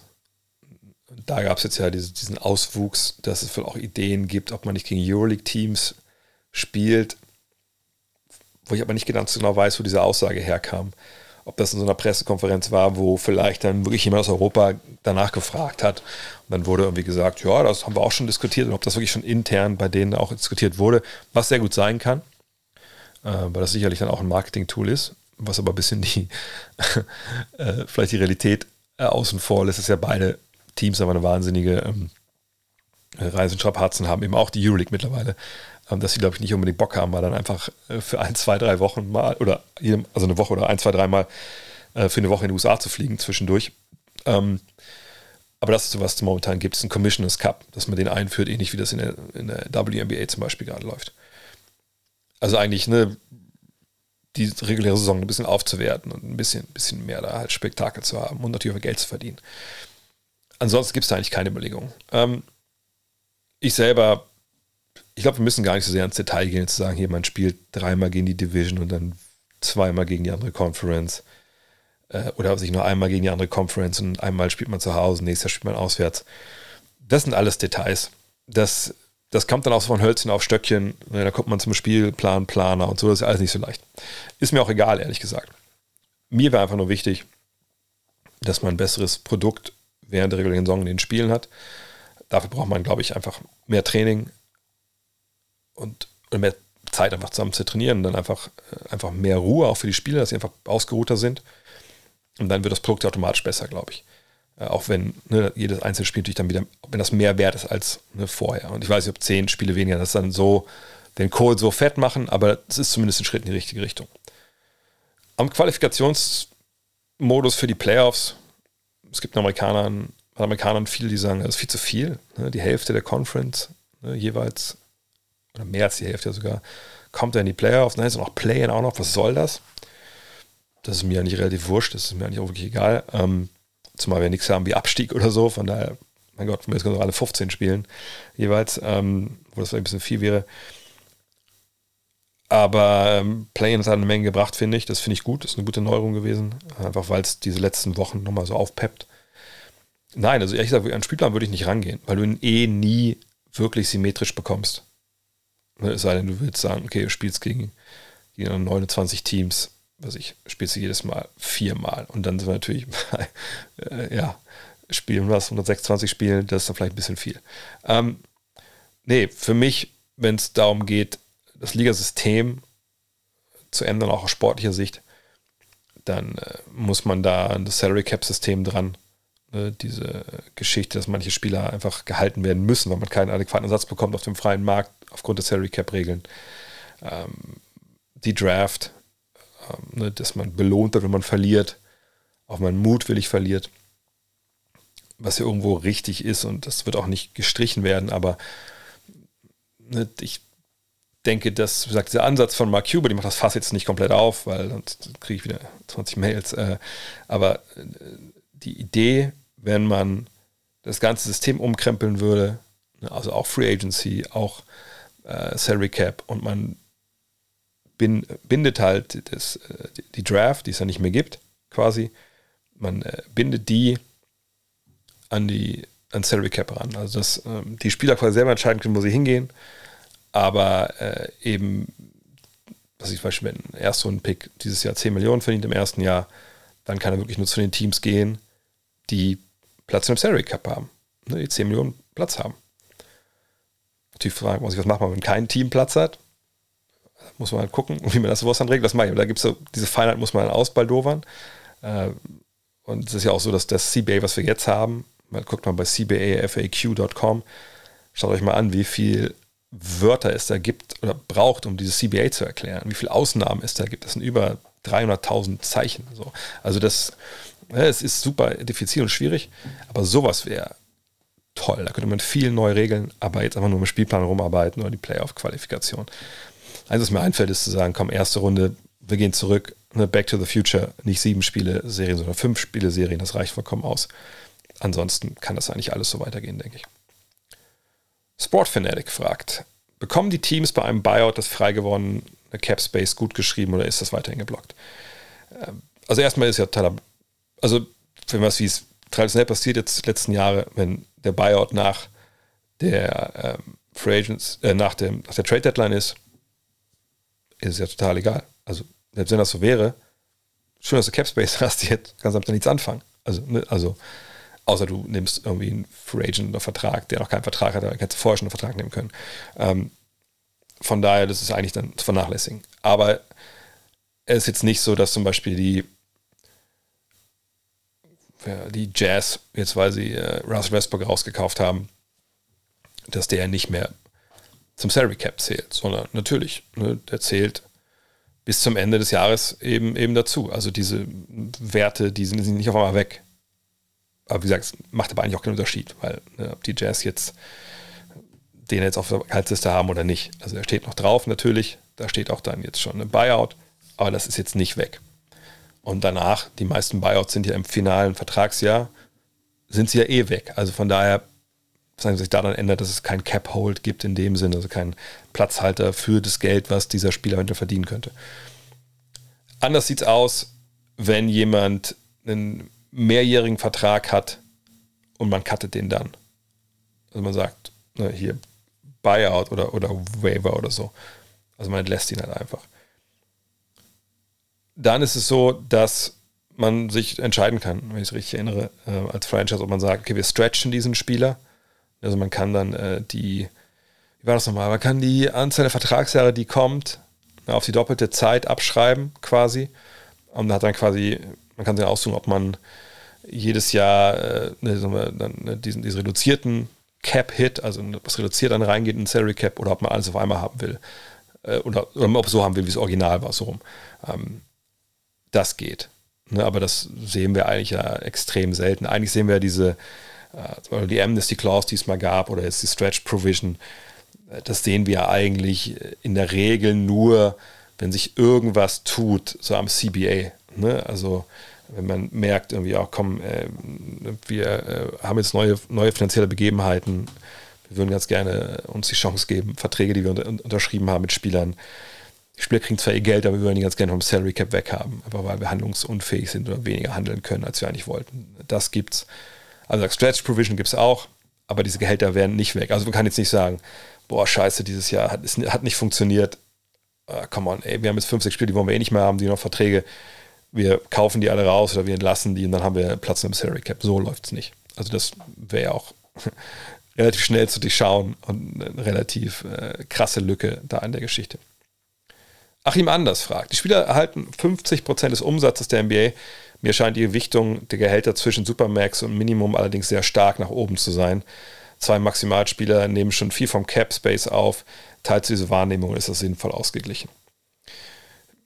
Da kann ich mal sagen, Max Contract ist ja auch nicht gleich Max Contract. Ne? Es gibt natürlich Leute wie, wie Bradley Beal, Supermax-Kollegen, ähm, Doncic und so. es gibt normale Max-Verträge. Dann gibt es Verträge ne, für ältere Spieler, die können auch mehr verdienen als jüngere und so. Also ne, das ist ja alles nicht das Gleiche. Aber ich verstehe, was du meinst, dass es eben zwei Superverdiener es gibt und der Rest kriegt dann. Also kommen wir mal zu den, zu den Lakers. Da haben wir, ähm, ne, da haben wir LeBron, ähm, wir haben den Kollegen Davis, ne, beide verdienen zusammen 48 Millionen. Und dann, äh, ja, der Quatsch für nächstes Jahr. Also dieses Jahr verdienen beide 70, äh, 81 oder 82 Millionen. Und der ganze Rest verdient dann 84 Millionen momentan. Und davon sind dann halt mit Gabriel, mit Schröder, mit Brown, mit Reeves, mit Christie, eben das sind Jungs, die dann so Minimalverträge haben oder noch eine minimale Rookie-Verträge, sag ich mal. Ja, das ist eine Gewichtung, die ist natürlich krass. Ne? Wenn, wenn jetzt LeBron mit 44 Millionen das 44-fache von Max Christie verdient. Aber wie gesagt, es ist ja nicht, äh, also nicht jetzt ein Schnappschuss, wie das dieses Jahr ist. Also LeBron ist sicherlich verdammt viel besser als Max Christie, wo wahrscheinlich nicht 44 Mal besser. Keine Ahnung, ähm, wie man das bewerten will. Aber da kommt eben auch viel noch mit rein. Also LeBron ist nicht erst seit gestern in der Liga. LeBron hat nicht erst seit gestern äh, den, den Lakers Geld verdient, sondern Liga Geld verdient. Und ähm, von daher, natürlich kann man darüber nachdenken, dass man den Maximalspieler, dass man den Gehälter weiter beschneidet. Weil, vielleicht nochmal einen Schritt zurück. Also, es ist 50 Prozent der Einkünfte, sagen wir es mal so, geht an die Liga, äh, von, geht von der Liga an die Spieler und die andere 50 Prozent geht an die Besitzer. So. Und die 50 Prozent, die an die Spieler geht, das muss ausgeschüttet werden. Das müssen die Spieler bekommen. Also man kann nicht sagen, oh, dieses Jahr bezahle ich nicht so viel an die Spieler als, ne, als Franchise. Das macht keinen Sinn. Nee, die kriegen das Geld schon. Selbst wenn eine Mannschaft eben nicht dieses 30. Ne, dieses Basketball-Rated Incomes ausgibt an ihre eigenen Spieler, kriegen die im Endeffekt die Differenz. Ne, also dieses 30. ist ja das Salary Cap. Ne, so wird das ja ausgerechnet. Man nimmt die 50 Prozent von dem Geld, was den Spielern zusteht. Das wird durch 30 geteilt. Und das muss jedes Team halt ausgeben. 90 Prozent davon muss jedes Team ausgeben. Wenn sie es nicht schaffen, dann äh, muss mehr kommen. So. Ähm, naja, und dann entstehen solche Gefälle halt. Ähm, aber ich weiß nicht, ob ich das gut oder schlecht finde, ehrlich gesagt. Ähm, weil ich denke, LeBron James verdient für diese Liga und Basketball-Rated Income ist ja mehr oder weniger alles. Ne, das sind Trikotverkäufe, Fernsehdeals und so. Und allein LeBron, LeBron James' Präsenz in den letzten, das sind jetzt 18 Jahre, glaube ich, ne? Also, was der der Liga für Geld verdient hat. Ich, ich gucke mal kurz nebenbei, was er verdient hat, äh, jetzt alleine nur an Spielergeld. Da kommt sich noch viel dazu, was so ähm, Werbung und so angeht. Da müssen wir auch nicht überreden. Aber es geht jetzt wirklich nur um die NBA. Ne? Von daher gucken wir, was die NBA ihm denn eigentlich bezahlt hat bisher. Und dann sind wir bei 390, sagen wir mal 391, wir runden mal auf Millionen Dollar. Und dazu kommen dann eben noch äh, knapp 150. Also sagen wir mal alles in allem, wenn noch 150 dazukommen, sind wir bei, sagen wir mal, berunden nochmal richtig 550 Millionen, also eine halbe Milliarde hat er bekommen dann von 2003 bis 2025. Gut, ich denke, da spreche ich für uns alle, das haben wir alle nicht zusammen verdient, wahrscheinlich. Aber ich würde mich aus dem Fenster lehnen wollen und sagen, dass die NBA als Liga mehr, um, um einiges mehr Geld mit LeBron James gemacht hat, als er bekommen hat von der Liga. Und das war natürlich damals bei, bei Michael Jordan auch so. Es war auch über die Jahre, Jahrzehnte auch ein großer Punkt für Michael Jordan, wo er auch eigentlich hätte sagen müssen, and I took that personal. Denn dass es jahrelang eine Eiszeit gab zwischen MJ und der Liga, hatte auch viel damit zu tun. Er gesagt, ey, ich habe eigentlich euch Milliarden verdient, wo ist eigentlich mein Cut von der ganzen Geschichte? Ähm, von daher, ähm, also LeBron oder alle anderen Superstars, die halt seit Jahren einfach großartige Leistungen abliefern, die verdienen schon jeden Cent von dieser Kohle. Die sind jeden Cent von dieser Kohle wert. Und wenn man da jetzt auch mal ganz ehrlich ist, muss man sagen, die sind unterbezahlt. Also für das, was die reinbringen, wenn es rein ums Wirtschaftliche geht, die sind unterbezahlt für das, was sie liefern, für diese Liga. Und da natürlich auch für die anderen Spieler, die ja dann auch ne, von, aus diesem 50-prozentigen BRI äh, bezahlt werden. Von daher, ich sage, ich finde das weder gut noch schlecht. Ich finde, das ist also verdient und erarbeitet. So. Die Frage ist halt, wie kriegt man das hin, dass eventuell ne, diese Spieler fürs Minima Minimum, dass die eben nicht fürs Minimum spielen müssen. Und da muss man sagen, dass da auch die Wahrnehmung, die wir vielleicht haben, wenn ich jetzt gerade mal von den Lakers gesprochen habe, vielleicht auch ziemlich verzerrt ist. Ähm, weil wir da natürlich den Fall haben, dass eine Mannschaft nicht, so wie es ja eigentlich gedacht ist in der NBA, über die Draft aufgebaut wurde. Und dann hat man, ne, ist man halt dahin gekommen, dass man jetzt einfach, ja, gute Leute hat, man ein Team zusammengebaut, man Free Agent rechts und links, ne, sondern das war ein Team, was künstlich ne, mit einer Free Agency und mit einem Trade äh, ne, zusammengebaut wurde und dann hat man einfach alles weggeschickt, um diese beiden Superstars zu haben. Wenn wir zum Beispiel nach Orlando gucken, eine Mannschaft, die es ja ganz anders macht, dann haben wir als höchstbezahlten Spieler Jonathan Isaac und klar, die am wenigsten Geld kriegen, also ich, ich lasse jetzt mal einfach die beiden raus, die jetzt während der Saison gekommen sind, Bitazze und Schofield. Der, der schlechteste Verdiener ist in dem Fall Moritz Wagner und verdient 1,9 Millionen. Also sind wir das mal im Zehnfachen. Das ist natürlich eine ganz andere Spanne, die man auch durchaus vollkommen nachvollziehen kann, auch weil natürlich Jonathan Isaac äh, ein Spieler ist, der damals halt, ähm, wie soll ich sagen, äh, einfach, ja, das Geld verdient hat, weil er einfach Leistung gebracht hat. So. Wir das jetzt so sehen, dann muss man sagen, ja, okay, das macht total Sinn, äh, diese, diese Payroll. Wenn wir mal gucken, Gucken wir mal nach, nach Philadelphia. So eine Mannschaft, die ne, FAB direkt dahinter ist, aber vor allem auch jetzt über die Jahre so ein bisschen zusammengebaut wurde. Eben auch mit Trades. Aber eben auch über die Draft mit Embiid zum Beispiel. Dann sehen wir, dass Tobias Harris Bestverdiener ist, ne, mit 37 Millionen. Embiid 34, Harden 33. Und dann haben wir am Ende Paul Reed, Jalen McDaniels jetzt neu dazu. Da sind wir so beim 20-fachen. Ja, ist richtig. Ja, ja ja doch, 20-fach ungefähr, 25-fachen. Finde ich auch noch vollkommen okay. Ne, also, dass, dass die Jungs, die von der Bank auch dann wenig beitragen, stellenweise bei McDaniels wird sicherlich anders sein, dass sie weniger bekommen. Das ist ja vollkommen klar. Kommen wir einmal noch zu den Clippers vielleicht.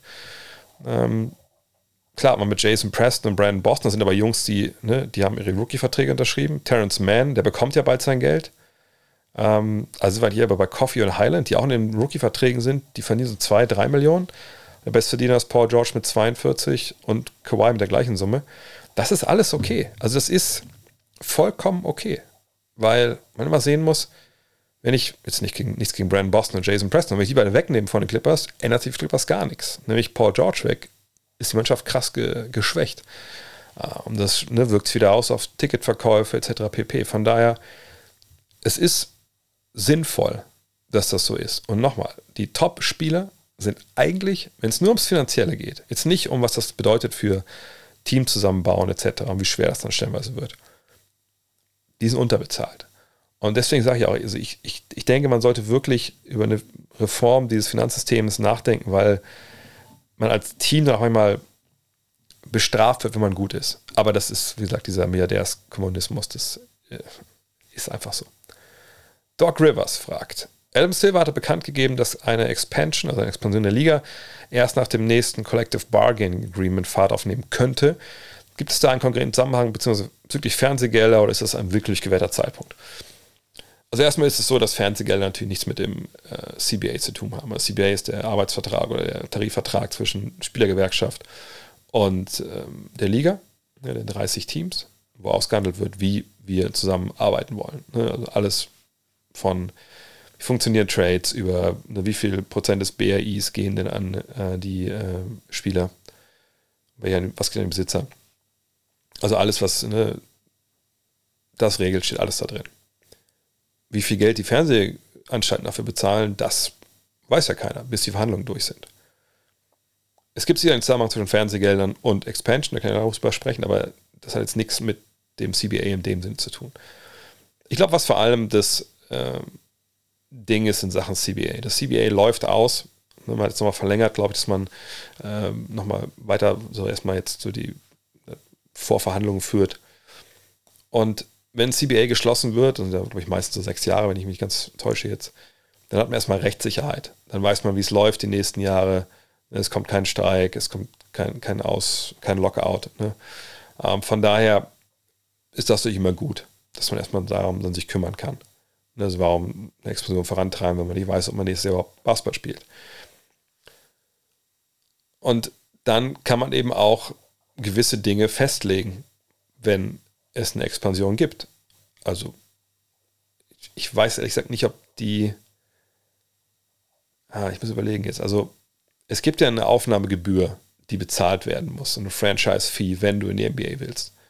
Und äh, ich weiß nicht, ich glaube nicht, dass die Spieler daran partizipieren.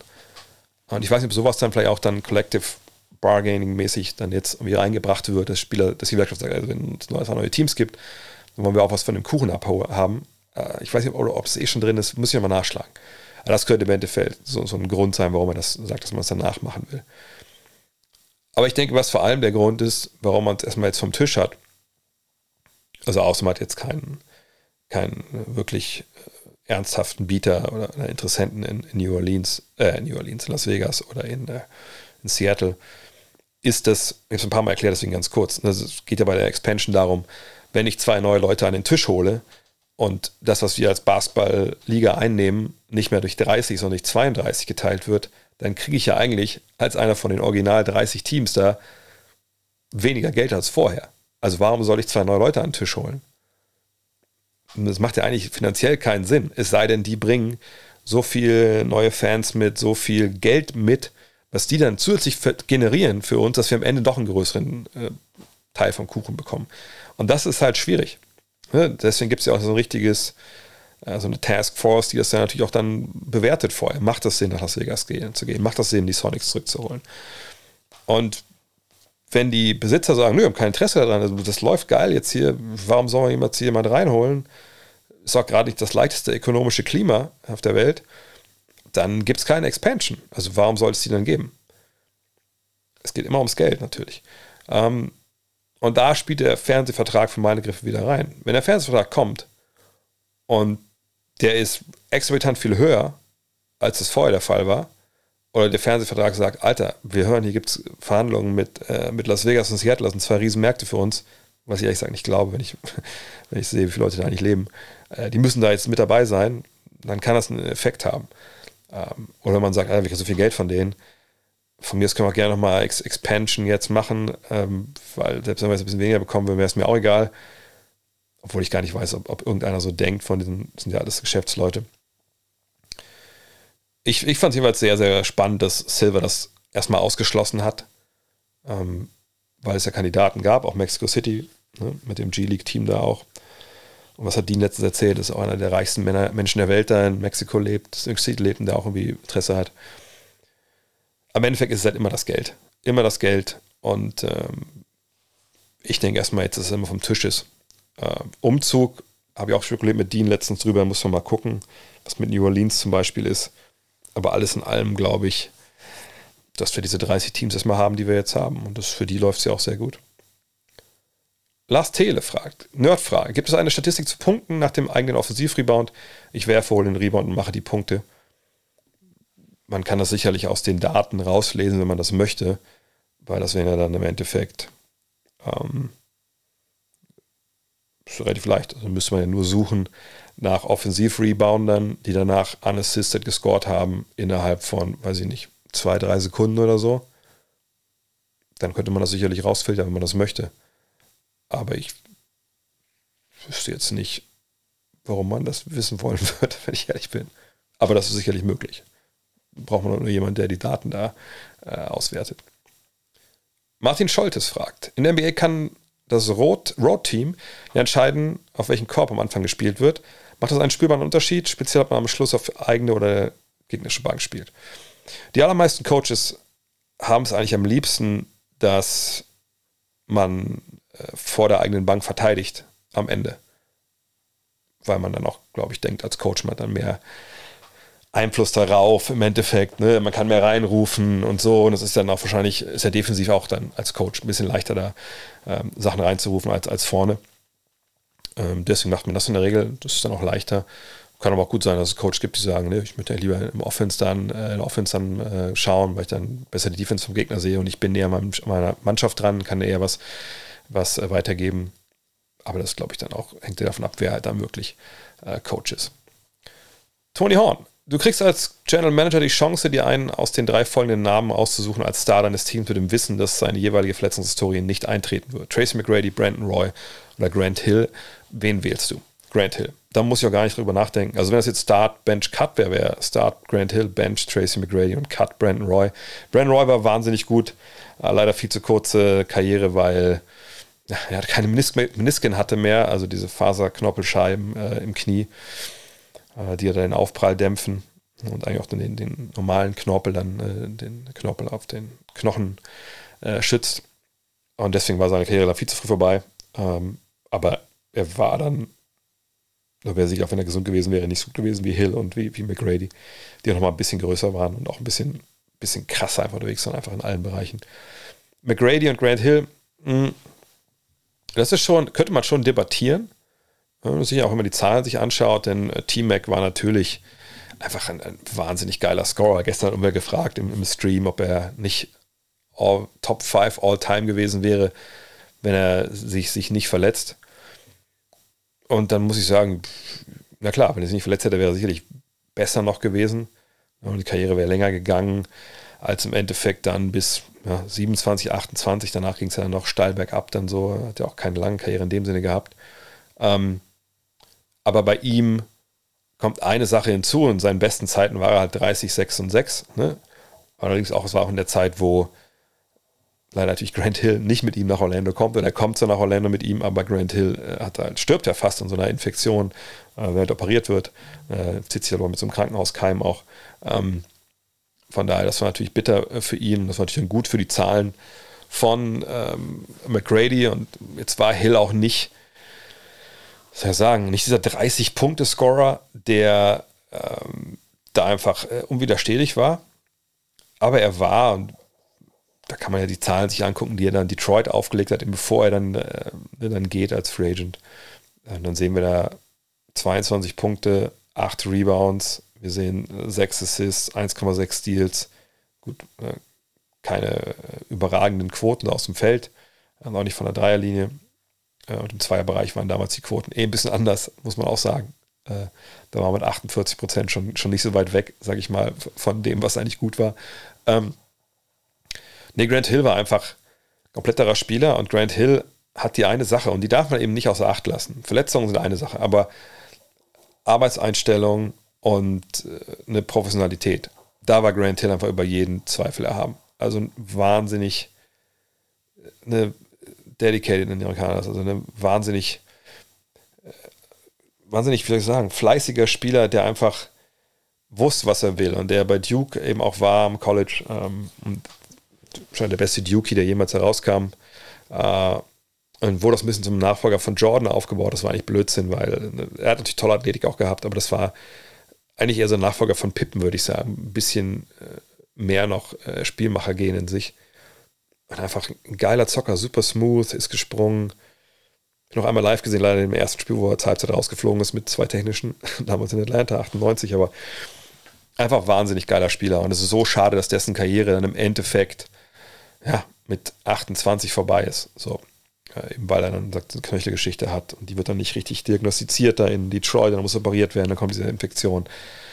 Er kommt dann nochmal zurück, ne, hat dann eine geile Restkarriere, so bis, also bis, bis weit in die, also mit 40 spielt er sogar noch, aber ist halt nicht mehr der gleiche Spieler. Nur Grant Hill, wie gesagt, mit 2,3 Meter, drei, wirklich so ein Forward, so ein bisschen so ein Vorbote von LeBron und Co., dass er auch so ein Playmaking-Flügel war.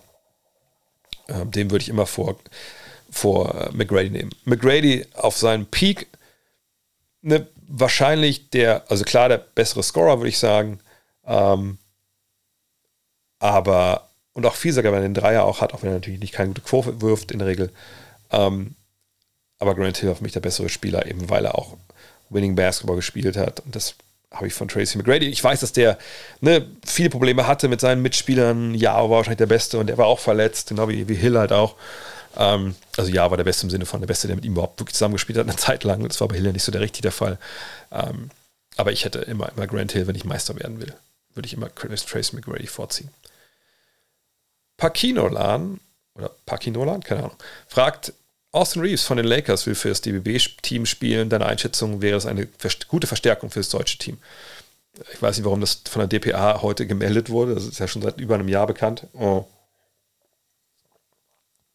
Die Frage ist ein bisschen, äh, man kann ja nur einen Amerikaner äh, spielen lassen. Wir haben Nick Weiler-Babb, der äh, auch langfristig zugesagt hat. Also Weiler-Babb oder ihn. Weiler-Babb gibt ja durch die Defense. Dafür ist der Wurf ein bisschen wackelig.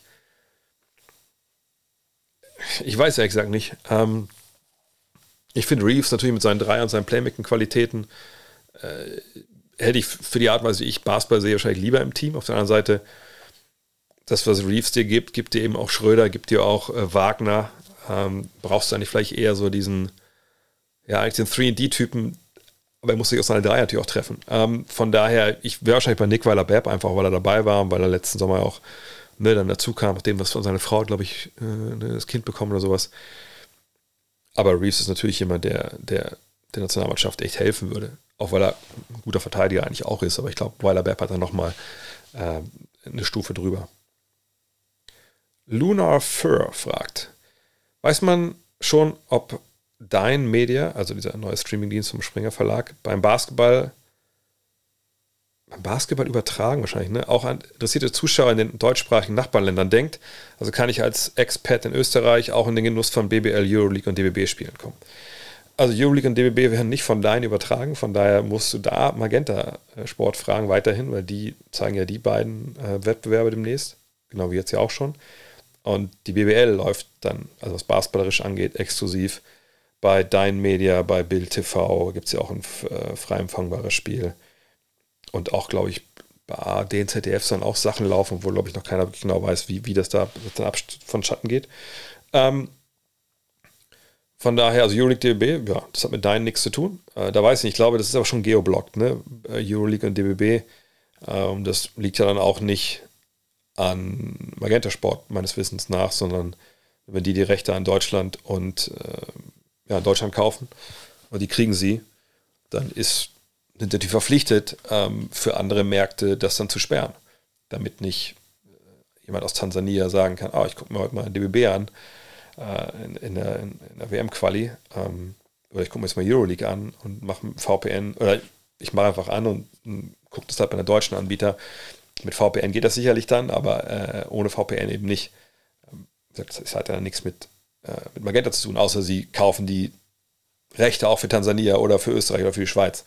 Ähm, aber wie gesagt, das kostet ja alles Geld und muss man nicht mal gegenrechnen, wie viele Leute gucken da jetzt wirklich. Von daher würde ich sagen, hey, VPN, NordVPN, was, was kostet das? 3, 4 Dollar im, im Monat? Das lohnt sich bestimmt in, in der Hinsicht dann. Wenn das funktioniert, aber müsste eigentlich, ich gucke ja ESPN Plus auch darüber, ähm, und ansonsten gibt es ja Euroleague TV, es gibt äh, Fieber TV, die übertragen das sicherlich auch, aber es kostet halt auch alles Geld. Ne? Tommy Stegmüller fragt, warum ist es für so viele Spieler wichtig, in der ersten Fünf zu stehen? Ist es nicht eher wichtig, in der Crunch-Time auf dem Feld zu sein? Das ist, so hat es ja auch mal John Havlicek gesagt, ich glaube auch Manu Ginobili auch mal, äh, und Detlef Schrempf. Ja, natürlich kann man das so sehen. Auf der anderen Seite ist natürlich in der Regel erste Fünf gleichbedeutend mit viel Spielzeit. Ähm, viel Spielzeit heißt viele Chancen, Statistiken aufzulegen. Die ersten fünf Spieler werden in der Regel so gesehen, dass es die besten fünf sind von dieser Mannschaft. Das kann helfen, wenn man neue Verträge äh, aushandelt. Ja, da kann man fragen, warum hast du nicht gestartet für die Mannschaft, wenn du jetzt bei uns Startergeld haben willst? Ne, und so ist einfach eine Reputation einfach wichtig. Für mich selber gesprochen, aus meiner seiner Karriere, ich fand, ich habe beides, ich bin jahrelang gestartet, aber auch jahrelang von der Bank gekommen, manchmal auch gar nicht von der Bank gekommen. Ähm, je nachdem, welche Liga es war, ähm, von der Bank reinzukommen. Ich fand es stellenweise ein äh, bisschen unangenehm, wenn ich ehrlich bin, weil man dann halt kalt reinkommt und die auf dem Feld sind, sind voll im Saft. Äh, da musste ich damals, als ich dann zum ersten Mal los war, als ich von der Bank kam, dann musste ich mich erstmal dran gewöhnen gerade in der zweiten Liga und so, als ich nochmal spielen durfte in meinen letzten zwei Jahren, äh, oder anderthalb Jahren, da war das schon so, okay, krass. Und dann habe ich auch mal gestartet, das war mir auch leichter dann. Äh, das ist auch nochmal so ein Punkt. Aber ähm, alles in allem ist natürlich vor allem dieser Status, der dann damit kommt. Wenn, ich von, wenn du von der Bank kommst und du weißt, du kriegst deine 30 Minuten, ist das auch egal. Aber ähm, wie gesagt, Starter sind in der Regel die besten Spieler mit dem Depth-Chart weit vorne. Und gibt ja auch nicht in jedem Spiel Crunch-Time. So kann es sein, dass vielleicht ein Crunch-Time-Spielen äh, auf dem Platz stehst am Ende. Aber wenn es keine Crunch-Time gibt und du stehst nicht auf dem Platz, dann ist vielleicht auch mal schwierig. Ähm, Gene Hackmann oder Gene Hackmann fragt, äh, verfolge die NBA seit fast 30 Jahren und selten hat sie mich so wenig gepackt wie jetzt. Aller früher war alles besser. Es liegt hier unter anderem an inflationären Scoring, wobei ich die jetzigen Skills der Spieler trotzdem bewundere. Eher Ratgeber als Frage, wie bleibst du weiter Fan? Ich werde, glaube ich, immer Fan sein von, von gutem Basketball ähm, und einfach auch Fan sein von, äh, von gutem Spiel. Und ob da jetzt viele Punkte fallen oder weniger, ist mir eigentlich relativ egal, solange das Spiel gut ist. Und natürlich, wenn man, ich gucke ja auch seit 88 eigentlich, gut, natürlich am Anfang ein bisschen weniger, weil es weniger zu sehen gab, aber seitdem verschlinge ich halt auch das Bewegtbild. Wenn man mal zurückschaut, ich habe das ja im Weinkeller auch gemacht, ähm, äh, im Weinkeller mit Lamberler gemacht. Und ähm, da muss man sagen, naja, wenn man da mal mit einem offenen Auge drauf schaut, analytischen Auge, muss man sagen, gut, heutzutage sind die Skills der Spieler einfach auch wahnsinnig viel weiter als damals. So. Und, und defensiv, ne, es gab ja ein paar Regeländerungen, die Defensive so ein bisschen Mittel genommen haben. Ähm, und deshalb, ja, passiert ihm das, was jetzt. Das hat ja nichts mit zu tun, dass heutzutage weniger verteidigt wird, weil heute keinen Bock haben. In den 80ern hatten Leute weniger Bock als heute. Ähm, und, ähm, ne, und die 90er waren stilistisch ein Schlag ins Gesicht für jeden, der Basketball äh, geliebt hat, wenn man gesehen hat, ne, wie einfach dann eins gegen eins äh, gespielt wurde und äh, einfach nur ISOs. Das war schon schwer zu ertragen. Ich meine, ich ja auch jetzt für diesen Watch-Along, den ich da für ähm, das Dark Issue über den ähm, über äh, das, äh, den Madison the Palace gemacht habe, nochmal die Zahlen angeguckt damals von den Finals. Ähm, dann siehst du da Spiele, die dann so 60 zu 70 und sowas ausgehen. Also das war nicht besser. So, ich glaube, wenn man sich das vor Augen führt, dann ist es gar nicht so schwer, Fan zu bleiben äh, Fan zu sein, weil schöner Basketball wird heute auf jeden Fall auch gespielt. Wahrscheinlich sogar auch schöner als vor 20, 30 Jahren. PHKMMR fragt, mein Problem, in Anführungszeichen, viele Spiele, die meisten nachts, viele Ergebnisse oder Ereignisse und wegen Job und Co. nur bedingt Zeit. Deshalb anschließende Frage. Welche Quellen empfiehlst du, um auf dem Laufenden zu bleiben? Vielleicht The Athletic, ESPN etc. Welche Stats, Zusammenfassungen geben auch einen guten Überblick? Kurzum, was nutzt, was nutzt man als NBA-Fan in Europa? Ich glaube, das ist gar nicht so viel anders, als was ihr nutzt. Also ich habe ich gehe morgens zu ESPN.com, entweder in der App noch im Bett oder dann, äh, nach dem Frühstück am Rechner, gucke mir die Boxscores an, wenn mir irgendwas auffällt. Zum Beispiel heute D'Angelo Russell, was war das, neun Minuten gespielt, das war los. Muss ich verletzt haben, dann sehe ich, okay, umgeknickt im ersten Viertel, okay, abgespeichert. Ähm, guck mir an, wer da wirklich ne, scoring-mäßig oder wie andere Sachen, was mir irgendwas Anomalien auffallen. So, dann scroll ich kurz durch die News. Ähm, aber für News habe ich eigentlich ähm, mir irgendwann mal gesagt, okay, ich will, ich habe eine Liste gemacht hier mit Mark Stein, mit Vogue, mit Shams, mit Chris Haynes, glaube ich, und wer vergesse ich, Sam Amick oder so, und gesagt, wenn die was äh, tweeten, dann möchte ich bitte eine, ne, eine Benachrichtigung haben. Und klar, manchmal auch blödsinnige Sachen dabei, wie sich, wenn Vogue einen Podcast aufgenommen hat, okay, dann kriege ich eine Benachrichtigung, okay, ist aber auch nicht schlimm. Aber in der Regel sind es halt immer die, die Nachrichten, die großen Nachrichten, die ich brauche. Also ne, wenn Vogue was twittert, dann ist es ja was, was nachhaltig ist. Und das gleiche geht für Shams. Und dann bin ich da, was die großen News angeht, eigentlich auch immer auf dem Laufenden.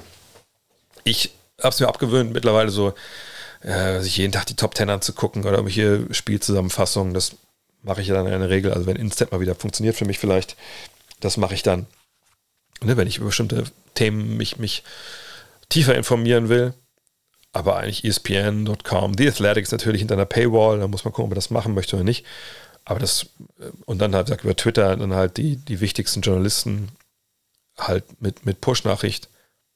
Ich finde, da bleibt man eigentlich relativ schnell auf dem Laufenden. Weiß man dann, Punkte Jonathan Isaac letzte Woche gegen die Clippers gemacht hat? Wahrscheinlich nicht, aber ich denke, da ist auch wie mit vielen Sachen im Leben, ähm, es ist dann auch besser, wenn man diese 80-20-Regel anwendet. Also ne, ich, klar kann ich 80 Prozent, 100 Prozent des äh, NBA Highlight Berichterstattungswesens äh, mir reinziehen.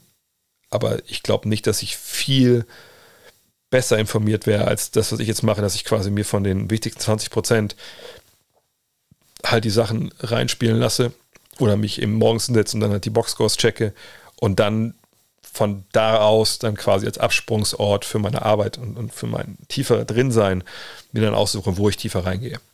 Das muss ja ein Fan auch nicht. Von daher reicht es, glaube ich, so, dass man Boxscores und halt dann, gesagt, Alerts einstellt. Joe Rizzo fragt, warum ist Karneval immer so anstrengend? Ja, das ist eine gute Frage. Ähm, also ich ähm, habe ja auch Karneval, ich habe es immer gefeiert. Also ist ja mittlerweile ein zweideutiger Begriff, aber ich habe es immer gefeiert. Ähm, auch oft tagelang durchgezogen, als wir in Köln noch in der WG waren. Das ging donnerstags um, um neun los, ne, dann oft erst eine, ja, Montag, Dienstag, dann morgens um zwei, drei aufgehört. Wo wir den Nubbel immer relativ, also haben wir die ersten Jahre ziemlich verschmäht, haben wir es am Ende mal ein, zwei Mal verbrannt. Ähm, auch was bei uns wie gar nicht viel zu beichten gab, außer der Sauferei. Naja. Ähm, jedenfalls, ich habe immer gesagt, Leute, es ist ein Marathon und kein Sprint. Also die ersten Jahre, wo mal ein paar Freunde aus Wolfsburg dazu kamen, die man dann ständig so nach ein, zwei Stunden auf irgendeiner Ecke liegen lassen musste, weil man selber weiter feiern wollte. Ähm, von daher habe ich immer gesagt, ja, kann man kein Sprint, ne? Eigentlich so spätestens nach jedem zweiten, dritten Kaltgetränk mit Alkohol muss dann aber ein Wässerchen sein und nicht einfach nur mal den Kopf kippen, sondern am besten halt auch trinken. Und was essen, relativ viel essen. Also wer auch Kim Fuck kennt, vielleicht in, in Köln, da ein äh, Zülpicher, da wurden dann so die Hähnchentaschen weggeatmet oft. Ähm, von daher, äh, ja, wenn man das dann so beherzigt und Leute hat, die eben nicht dann am nächsten Tag schon um 8 Uhr wach sind, wo man bis 5 Uhr unterwegs war, dann pennt man bis mittags aus. Äh, klar gibt es dann Kollegen, die auch gleich wieder ein Bierchen getrunken haben. Das, da war ich nie so der Freund von. Einfach dann gut essen oder am besten, wenn man morgens nach Hause geht um 6, einfach Brötchen mitbringen, dann noch die Stunde investieren für ein herzhaftes Frühstück, dann hinlegen, dunkler Raum. Jung sein hilft sicherlich auch. Naja, und dann geht es wieder los. Also eigentlich anstrengend wird es ja erst, wenn man aufhört zu feiern. Also erst Mittwoch wird anstrengend. Außer man überpaced komplett. Aber dann ist es ja sowieso immer anstrengend, Karneval oder auch nicht. Ja. Anstrengend war die Produktion von äh, The Dark Issue.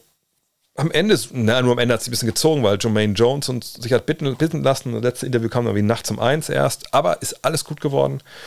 Wir fiebern jetzt wirklich äh, dem Tag entgegen, dass wir das in Händen halten. Ich werde es schon erst dann nach, Florida in Händen halten, ähm, weil es wird geil. Also, ich habe diese Dummies hier, das Cover mit so Basketballnoppen, ähm, mit Klarlack auf schwarz. Das wird richtig, richtig geil. Ähm, die Geschichten sind, sind auch der Wahnsinn. Äh, ich habe jetzt, wir haben heute auch, ich habe es auf Social Media auch gepostet, wir haben heute auch die ganzen Mockups, also ne, so diese Grafiken, wo ihr quasi seht, wie das Heft aussieht, haben wir jetzt auch bei gutnextmac.de in den Shop gepackt, könnt ihr mal rein, reinschauen. Heute haben auch schon echt wieder viele Leute bestellt. Das Ich denke, dass immer die vier, die haben im Endeffekt nicht ausverkauft bis jetzt, da sind noch ein paar zu haben, ne? keine Frage, vom 2000er Special. Das lag, glaube ich, am Cover, das Cover. Da sind wir ein bisschen an einer, einer Zielgruppe vorbeigeschossen, das kann passieren.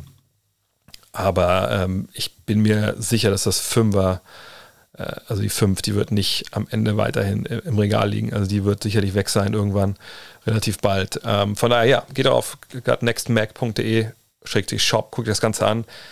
Es gibt sogar schon, warte, ich gucke einmal kurz nebenbei nach. Es kann nämlich sein, ähm, weil wir jetzt auch vollkommen gebrochen sind, äh, wir haben auch jetzt, glaube ich, schon das PDF online zum, zum Jetzt lesen. Wenn ihr jetzt wirklich nicht, nicht warten könnt, dann könnt ihr, glaube ich, das PDF.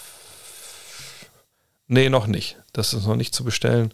Aber ähm, ihr könnt auf jeden Fall euch die Nummer 5 schon anschauen und schon vorbestellen und dann sagt Mitte äh, März ist sie dann hoffentlich bei euch. In dem Sinne, vielen Dank fürs Zuhören. Wenn auch was, äh, wenn ihr jetzt denkt, ich weiß nicht, was ich den ganzen Tag machen soll noch, es gibt den Podcast Cut Next äh, live und uncut natürlich dann mit dem Fragenstream über dreieinhalb Stunden.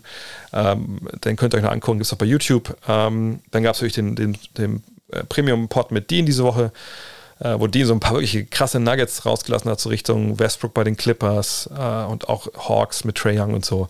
Das können sich Supporter anhören. Wenn Supporter werden wollen, natürlich patreon.com slash. Ansonsten hören wir uns nächste Woche dann wieder. Oh, jetzt habe ich das Mikro gehauen. Hören wir uns nächste Woche wieder. Dann live aus Miami und später Orlando. Ähm, da freue ich mich drauf. Könnt ihr auch drauf freuen. Äh, bis dahin. Ciao. Hello. Look at this.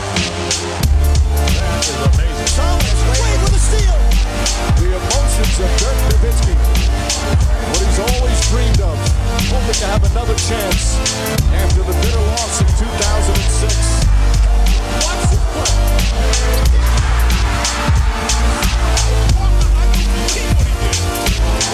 That is amazing.